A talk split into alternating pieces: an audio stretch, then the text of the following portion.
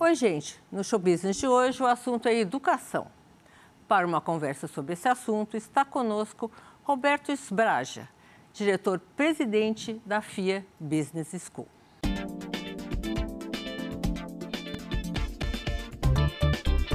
Gestor de inovação e de projetos especiais, ele possui ampla carreira acadêmica, com reconhecimento e formação internacional. Vamos falar agora com o diretor-presidente da FIA Business School, Roberto Sbraja.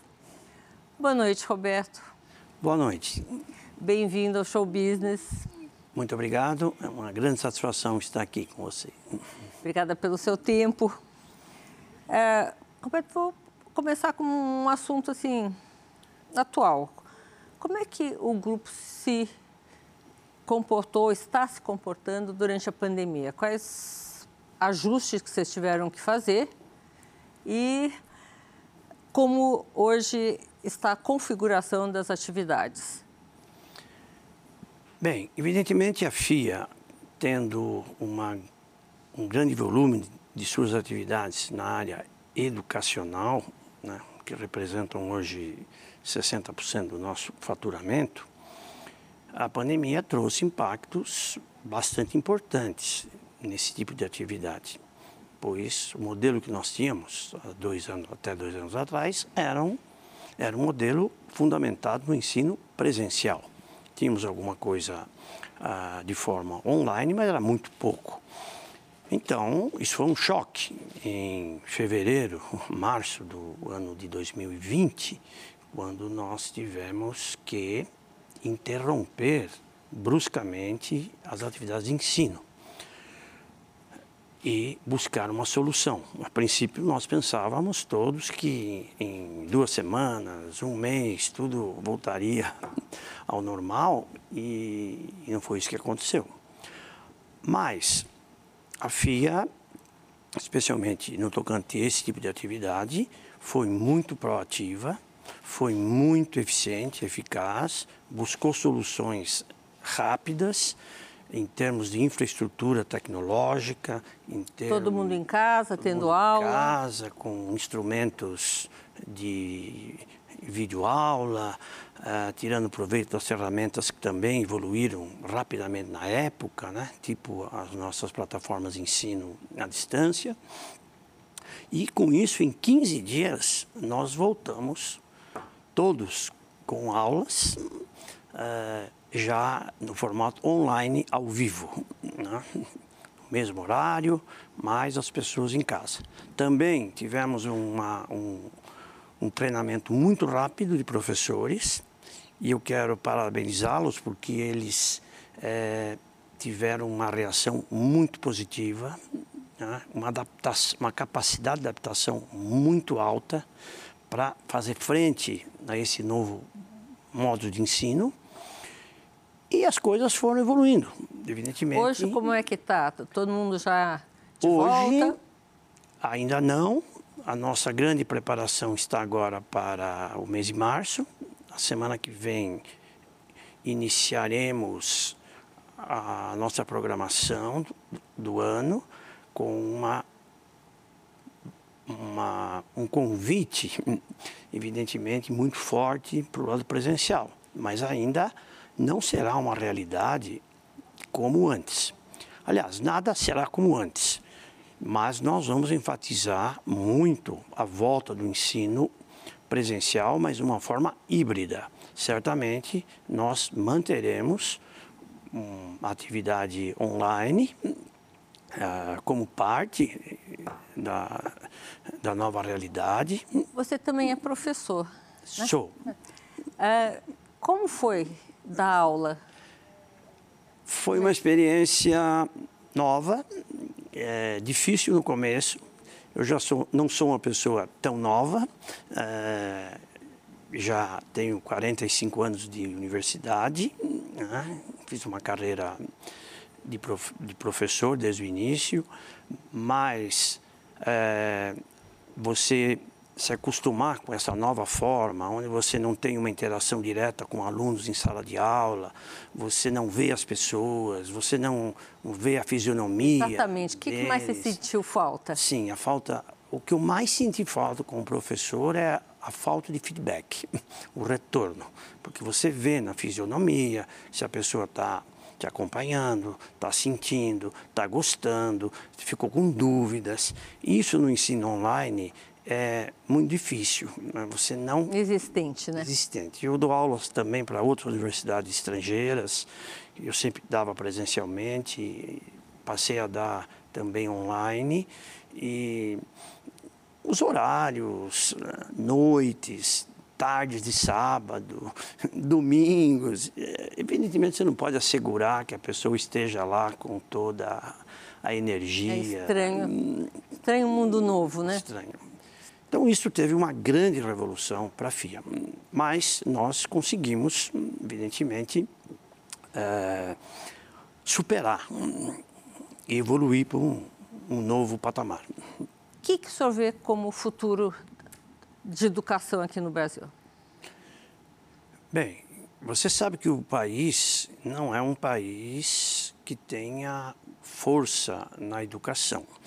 Aliás, você compara as várias nações do mundo quanto ao seu poder de competitividade, quanto ao seu poder de inovação, existem rankings famosos. O Brasil ocupa uma posição intermediária para baixo. Né? E um dos fatores que contribui muito para essa posição é a força da educação. Tanto a educação de primeiro grau, uma educação primária, diria, né, que é a nossa grande fraqueza, como a educação técnica específica. O país não é uma nação que investe na formação técnica. Se você olha o Japão, é um país que tem uma grande formação de pessoas até a graduação na área técnica. Né? Aqui a gente tem muita formação na área de humanas, na área economia, mesmo na área de administração, no bacharelado. Então, se você somar a deficiência na educação básica que nós temos com a falta de uma formação técnica mais avançada, você se coloca atrás porque você não tem. O que, que a FIA oferece? A FIA hoje é uma educação muito, uma instituição muito focada na educação executiva. Né? Nós ah. não trabalhamos hoje na educação técnica. Podemos evoluir para lá? Sim, podemos. É um novo futuro que temos em vista. Mas a, a FIA se notabilizou pela educação executiva. Isto é, gestão para executivos. Pessoas que já têm uma formação básica de bacharelado nas mais diversas áreas do conhecimento, seja no jornalismo, seja na agricultura, seja na medicina, seja na física, química, engenharia, etc., mas que precisam de uma formação gerencial para assumir um posto de comando nas organizações. Então, este foi o nosso nicho a partir do momento que a gente criou a fundação. Professor, uh, faz, faz, uma análise dos seus alunos. Uh, o que, que quando eles entram em aula, o que, que mais falta a eles? Que é, é, é, é não sei, é, logística, é, determinação, possibilidades de, de, de, de empatia com, com, enfim, com seus liderados. O que, que você nota em aula? Veja, eu já não sou mais um professor full time. É, não dá tempo, né? É, eu já deixei um pouco esta especialidade que eu, que eu tive no passado, ensinando a USP, evidentemente, foi o meu berço, eu só trabalhei lá, só cresci lá. E a, dava aula na graduação, depois passei a dar aula na pós-graduação, que é que eu dou hoje. Então, se você pensar em USP, você não tem um retrato muito fiel da realidade completa. Porque a USP é uma instituição mais seletiva, você já lida com alunos que, ao entrarem lá, por força de um vestibular muito concorrido e também de uma pós-graduação muito concorrida, você já tem um nível bastante é, acima do que a média geral né, das universidades privadas e assim por diante. É, então você lida com um pessoal de alta capacidade, né, com uma excelente formação, é, determinados, que buscam a universidade já no nível bastante alto. Mas você encontra, sim, carências do tipo empatia, você encontra hoje carências... Isso dá para ensinar, professor? Não. Bem, é, hoje existe uma teoria das soft skills. Uhum. É algo que você tem que ter em mente, né? A teoria das soft skills, que é fundamental para o mundo de hoje. As soft skills, como uma, Explica um, um melhor para o nosso telespectador. Se você pensa num, numa pessoa que estuda ciências sociais aplicadas, como a administração, economia, uma delas, eu sou da área de administração, quero falar aqui como administrador, né? você tem que formar competências nessas, nessas pessoas, porque essas pessoas vão dirigir organizações, quer públicas, privadas, quer lucrativas, quer não lucrativas, e vão assumir um posto de comando. O posto de comando, seja ele no nível mais baixo, intermediário ou executivo, ele depende de um conjunto de competências. Essas competências, à medida que você sobe, são competências cada vez mais estratégicas. Né? São competências processuais, conhecer processos. Né? E competências humanas, que vêm das soft skills. Isso não era tão importante no passado, mas teve um livro recente, de 2018, que que aborda a questão do tech e do fuzzy. O tech é o tecnólogo, aquele que se preocupa com as coisas, com a máquina, com os processos, etc. E o fuzzy, ou fuzzy, é o indivíduo orientado para as pessoas.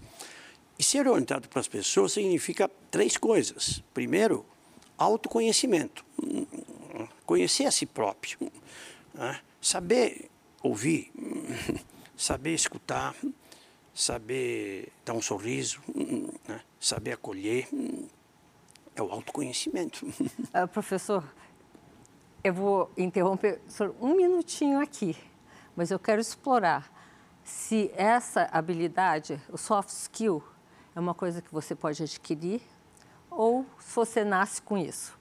Um minutinho só. No próximo bloco, continuamos a nossa conversa com o diretor-presidente da FIA Business School, Roberto Spragia.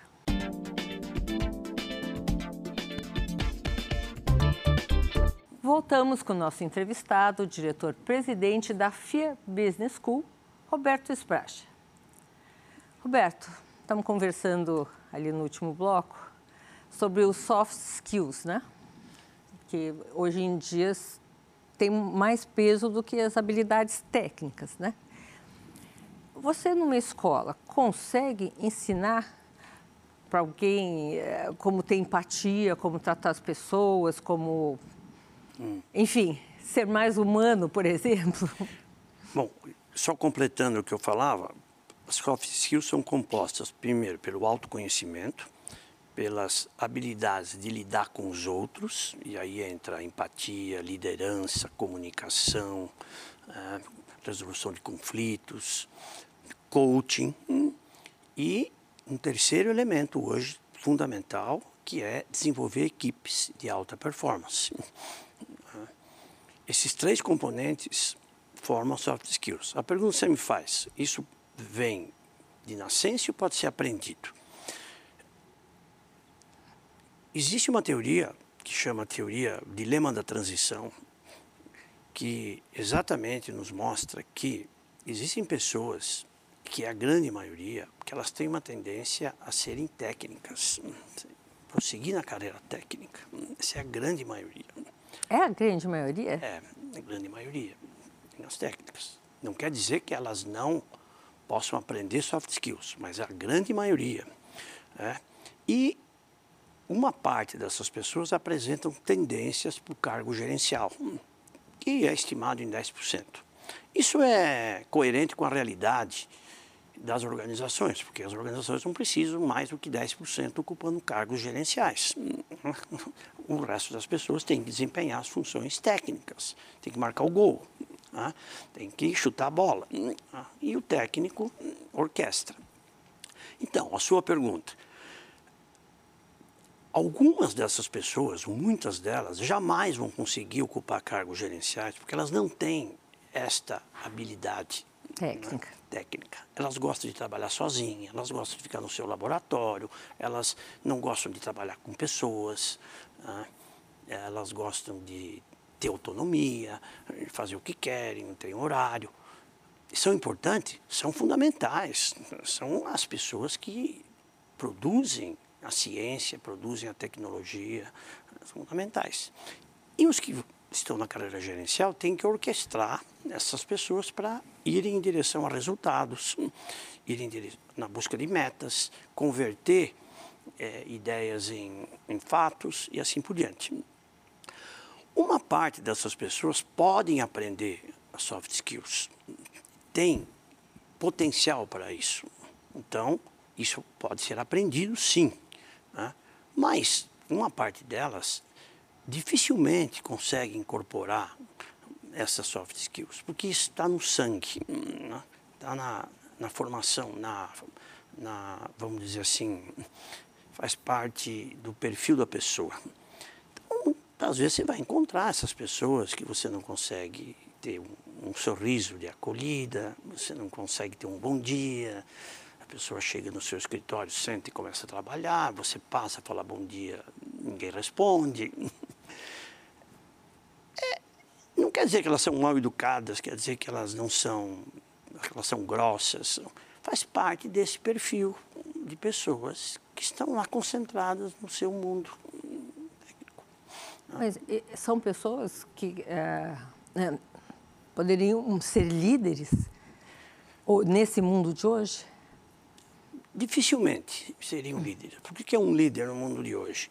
O líder no mundo de hoje é uma pessoa que faz a diferença tá? é um protagonista, quer num, num departamento, quer numa diretoria, quer numa organização, quer na sociedade. É um protagonista, né? E você sabe que nós temos hoje grandes carências de protagonistas, né? porque lhes falta exatamente isso. Então, você transformar uma pessoa que tem um perfil essencialmente técnico, que está preparada para ficar no seu computador, na sua bancada, fazendo o melhor de si, né, ela dificilmente vai conseguir reunir ingredientes de visão estratégica, de é, habilidades comportamentais para poder é, assumir essa posição. E nós temos nas organizações hoje, se você vai na FIA, por exemplo, uma grande carência dessas pessoas, né, que, que não estão sendo preparadas para essa posição. Né. Elas estão lá, elas existem, estão lá, mas você tem que ter a capacidade de identificá-las, de desenvolvê-las e tirar esse potencial delas. Com essa visão, professor, o que, que, que, o, o, o, no que, que a FIA mudou esses anos na Business School? O que, que vocês passaram a ensinar que não ensinavam antes? Quando nós iniciamos, o nosso foco era na educação executiva. Nós tínhamos um único programa, que era o programa PECAI, chamado Programa de Educação Executiva Continuada. Depois a gente viu que nós tínhamos espaço para outros programas é, específicos, especializados. Então, nasceu o MBA de Marketing, Inovação, Gestão de Projetos, que é a minha área, é, é, Recursos Humanos, e foi evoluindo. E o que nós temos, isso se alargou para São Paulo, e hoje, com a educação online, isso avançou para o Brasil. A FIA já atua no Brasil todo, na América Latina. em países como África, Inglaterra, nós temos alunos. Mas, Quantos alunos vocês têm? Olha, nós temos um, uma história de 100 mil alunos que passaram por lá. Quantos no Brasil? A grande maioria são brasileiros, porque a FIA era uma escola presencial, São Paulo, então grande concentração também em São Paulo. Né? Hoje nós temos já essa evolução para outros países, para outros estados e países, em função do modo online, né, que permite. Mas nós temos um, um programa hoje com a, a Wall EdTech, que é o FIA Online, que é um programa assíncrono, né? Nós temos 27 cursos, uh, uma parte MBAs e outra parte especialização, são cursos de 500 ou 360 horas, né? que atinge hoje o mundo todo, porque é o assíncrono é aquele curso que você assiste da onde quiser, a hora que quiser. Né? E essa parceria, que foi iniciada há três anos atrás, evoluiu muito cresceu muito nesse último Mas você aprende na hora que você tiver isso, tempo, é isso? isso? Se você entrar na, no site da UOL, UOL EdTech, você vai encontrar lá o FIA Online, que é esse programa direcionado a esse perfil de aluno. O aluno que quer estudar na hora que ele quer, da onde ele estiver, vai ter os seus assignments, né? as tarefas, né? As tarefas e ele tem que é, desempenhar. O curso tem as suas datas críticas e assim por diante. E isso tem trouxe, prova? Tem provas, evidentemente são outros mecanismos de ensino e nós temos aí dentro desse programa as soft skills, né? o, ensino das soft skills. Eu sou um professor. Explica para o nosso telespectador o que é soft skills. Soft skills vem do inglês habilidades humanas. Né? habilidades humanas. As competências humanas. Auto, se autoconhecer, saber lidar com os outros e formar uma equipe de alta performance. Porque uma equipe. Ser líder, né? Hã? Ser líder. Exatamente. Ser respeitado e não temido. Não ter medo. Ser isso, líder isso, isso, não ser chefe. Ensina.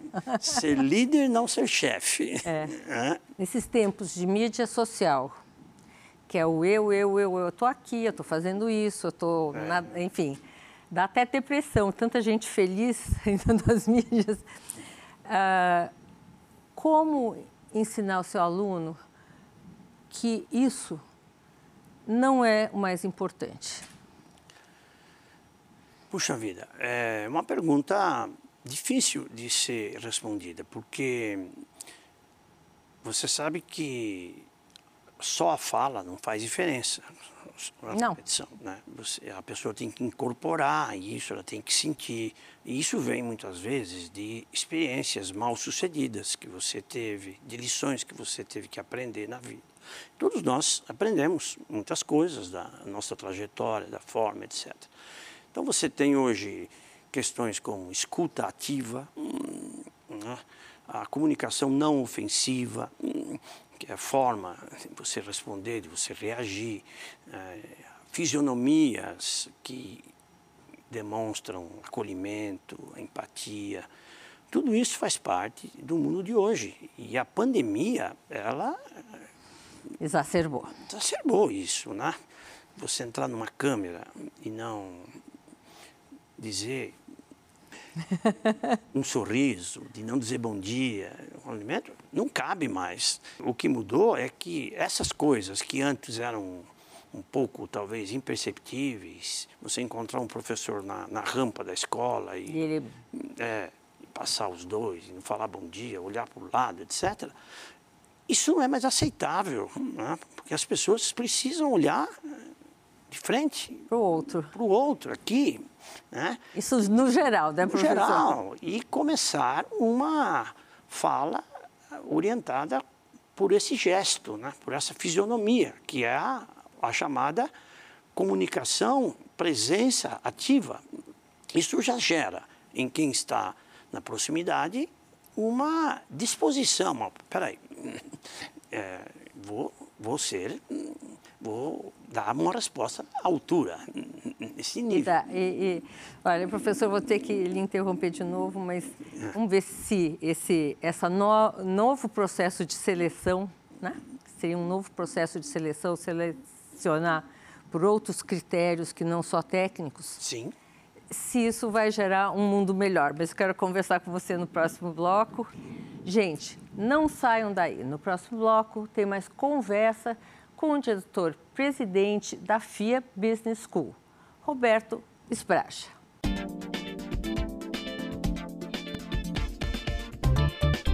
Voltamos com o diretor-presidente da FIA Business School, Roberto Espraja, nosso entrevistado do Show Business de hoje. Roberto, continuando, já cobrimos a FIA Business School, mas eu sei que vocês têm outros braços. Quais são? É, nós falamos bastante de educação, portfólio da FIA, entramos na questão dos soft skills, é importante hoje em dia, e outros braços. A FIA começou com consultoria, depois evoluiu para educação. Ela começou com consultoria, consultoria. então? Nós tínhamos os, eram pequenos projetos de consultoria, muito direcionados a, a tanto ao setor, setor público quanto ao setor privado, mas eram projetos pequenos. Depois a educação ganhou um grande corpo, nos anos 90, na virada do século, né? e a, a, após isso a consultoria ressurgiu, né? com os grandes projetos da educação, da, do setor público, mas também setor privado. Essa orientação, diferentemente da orientação da educação, que é para o público pessoa física, ou conhecido hoje como B2C, né?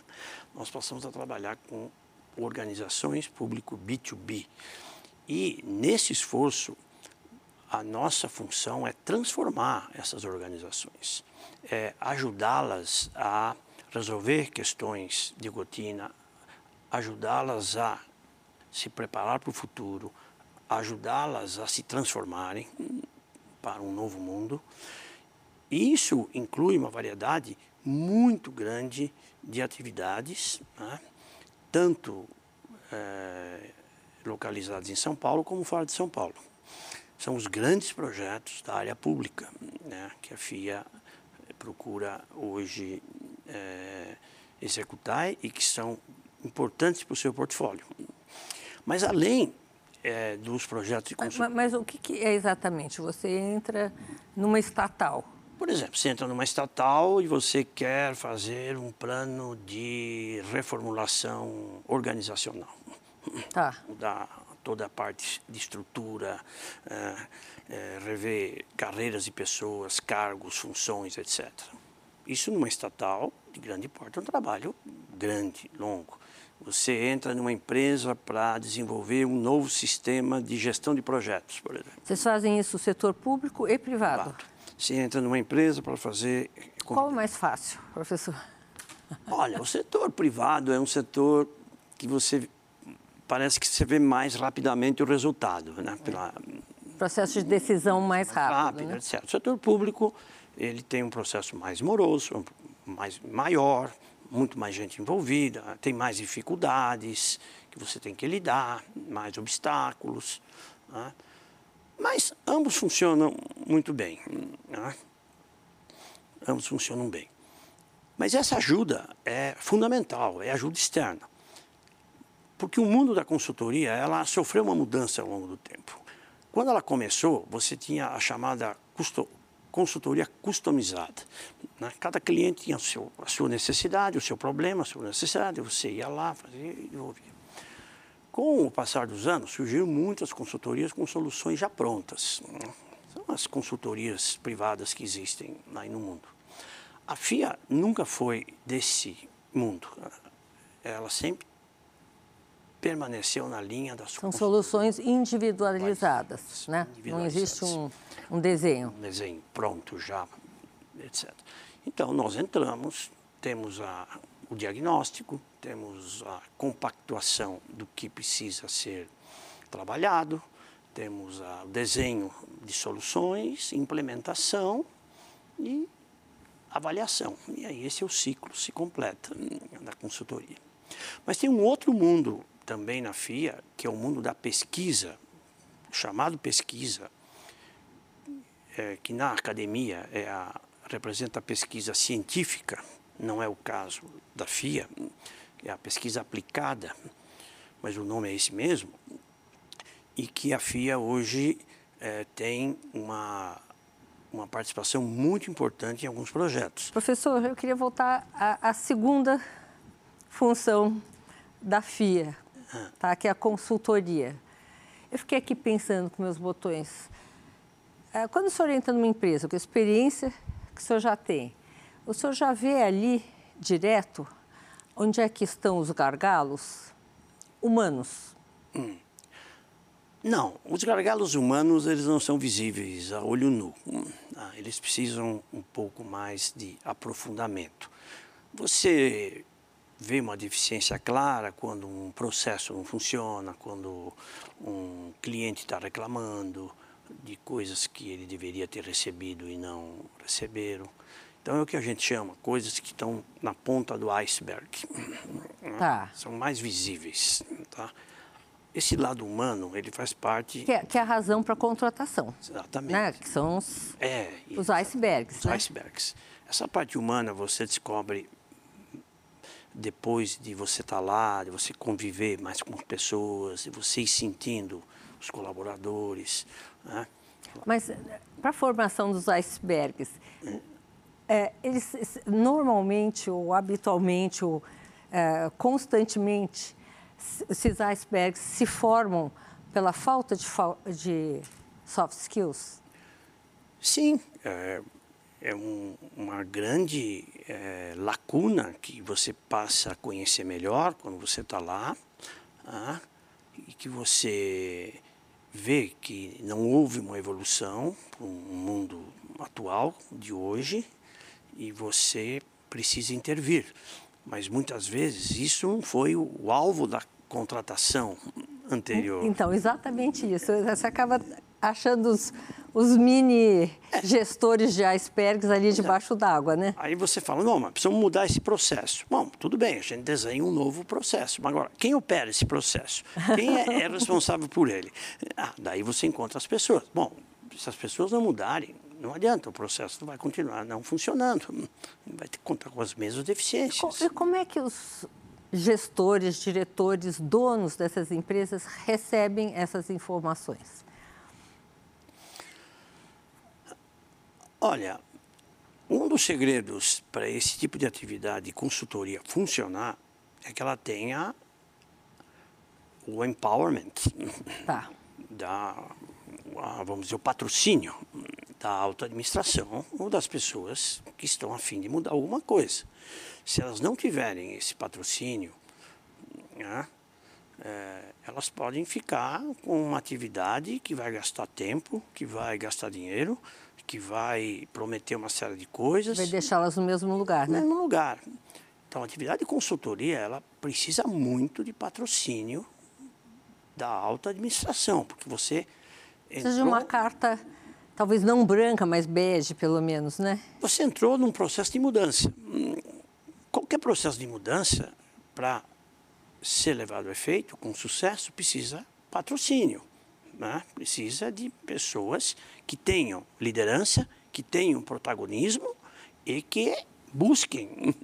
é, Professor, se eu um fizer uma, um levantamento dessa, dessa, dessa sua história, hum. desses tempos de consultoria, um, quanto por cento dos casos o senhor conseguiu resolver? Né? É, Teoricamente, você entra numa empresa, ela te dá uma carta branca, depois ela vira bege, depois ela vira vermelha e no final preta. Ah. Né? Não pode fazer nada. Eu não diria que você consegue, em todos os casos, ter sucesso. Tá? Você tem situações em que você. É, eu já vivi isso pessoalmente, quando trabalhei com consultor, você consegue ter todos esses requisitos que nós falamos atendidos e você consegue gerar uma solução que evoluiu, foi à frente. É, você tem casos que avançam parcialmente, você deixa soluções, mas elas ganham uma outra, um outro caminho. E tem casos que não evoluem, porque você não sai de uma organização com um processo, uma estrutura Organizado, né? implantado. Você sai com um início. Como o senhor se sentia quando acontecia isso? Ah, frustrado, evidentemente, né? Frustrado. Mas as coisas mudam porque você deixa algo parcialmente implantado ou em início de implantação, porque isso, isso demora, pode demorar anos, você não vai ficar lá todo esse tempo. Né? Isso, uh, então, você não viu a evolução daquilo, eh, mudam-se parâmetros, mudam-se pessoas, é. mudam-se o contexto e muitas vezes isso não é implementado. Eu queria lhe agradecer muito pela entrevista, vê-lo outras vezes aqui conosco e desejar boa sorte. Ó. Foi um Obrigada. Prazer, um prazer estar aqui e espero ter levado algo é, com, novo com certeza para o seu público em particular. Com certeza, professor. Obrigado. O show business de hoje termina por aqui. Eu, Sônia Raci, tenho um encontro marcado com você na próxima semana, direto dos estúdios da Band, aqui em São Paulo. Até lá!